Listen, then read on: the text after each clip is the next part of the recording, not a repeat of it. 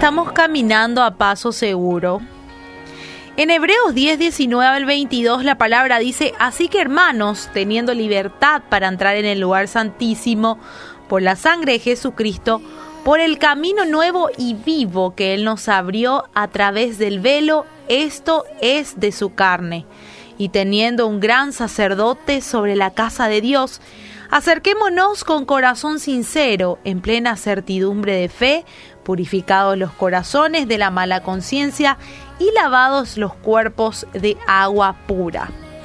Y siempre que iniciamos algo en la vida, siempre lo hacemos con la seguridad de que todo nos va a salir bien. Yo no creo que exista alguna persona que, que inicie algún proyecto y por más sencillo que sea, diga de que le va a salir mal o de que va a fracasar.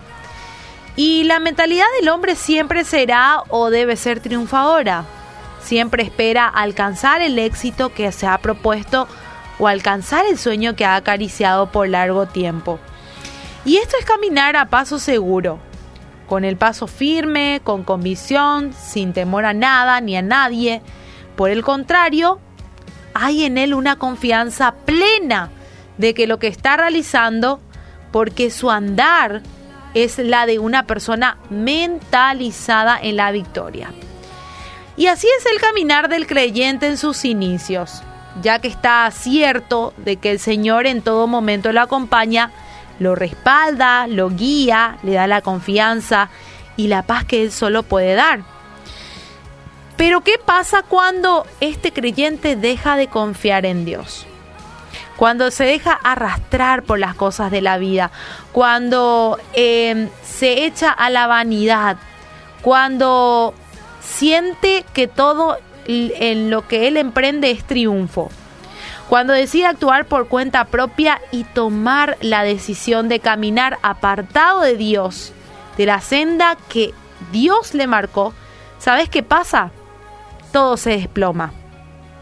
Y así como un, edificio que de pronto eh, perdió su sustento y todo lo que en él había se va al vacío, perdiéndose en su totalidad, así también es el hombre cuando se aparta de Dios. Pierde todo y es entonces que en su caminar se vuelve cansado, inseguro, vacilante y, su rostro y en su rostro se manifiesta frustración y derrota. La confianza y la seguridad se fuma y en él solo queda el amargo sabor del fracaso. Y qué triste es, ¿verdad? Esto es muy triste. Es muy triste que de tener un padre que lo maneja todo y que le dejamos el control de todo, luego de repente eh, nosotros eh, nos enfocamos en ese nuestro cinco minutos de fama y empezamos a hacer las cosas por nuestra propia cuenta y nos alejamos de Dios. Y la soberbia y el orgullo son esas dos características muy marcadas y que juegan un papel importante cuando pasan estas cosas. Así que hoy yo, mi querido hermano, para que esto no te pase, te quiero dar tres consejitos. Primero, que siempre tengas un corazón sincero. Segundo, que tengas la confianza de la fe. Tercero, trabaja en tener un corazón puro.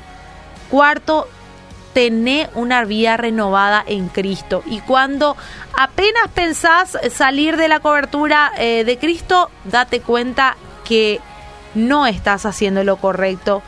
Y si tenés un Padre amoroso que hasta hoy te ayudó, ¿por qué no querés que te ayude nuevamente mañana? Y atrévete a vivir una vida distinta, de paz, de amor, de confianza, de esperanza. Intentalo, yo te puedo asegurar que no te vas a arrepentir en este paso tan hermoso que vas a dar a tu vida si te decidís por él. Así que mi querido oyente, si es que estás alejado del camino de la fe, te invito a que retomes la senda que ya conoces. Que te vuelvas a tus pecados, que te arrepientas de todo lo, lo malo que hiciste, que pidas perdón, que perdones, que vuelvas a buscar con devoción ese tu primer amor y ese amor que todo lo transforma ese amor que te da fortaleza, ese amor que tu alma necesita. Tómate de la mano de tu Señor y vas a ver que no hay nada más hermoso que caminar por la vía de la luz, que no es otra y solamente Jesús tu Dios te puede ofrecer.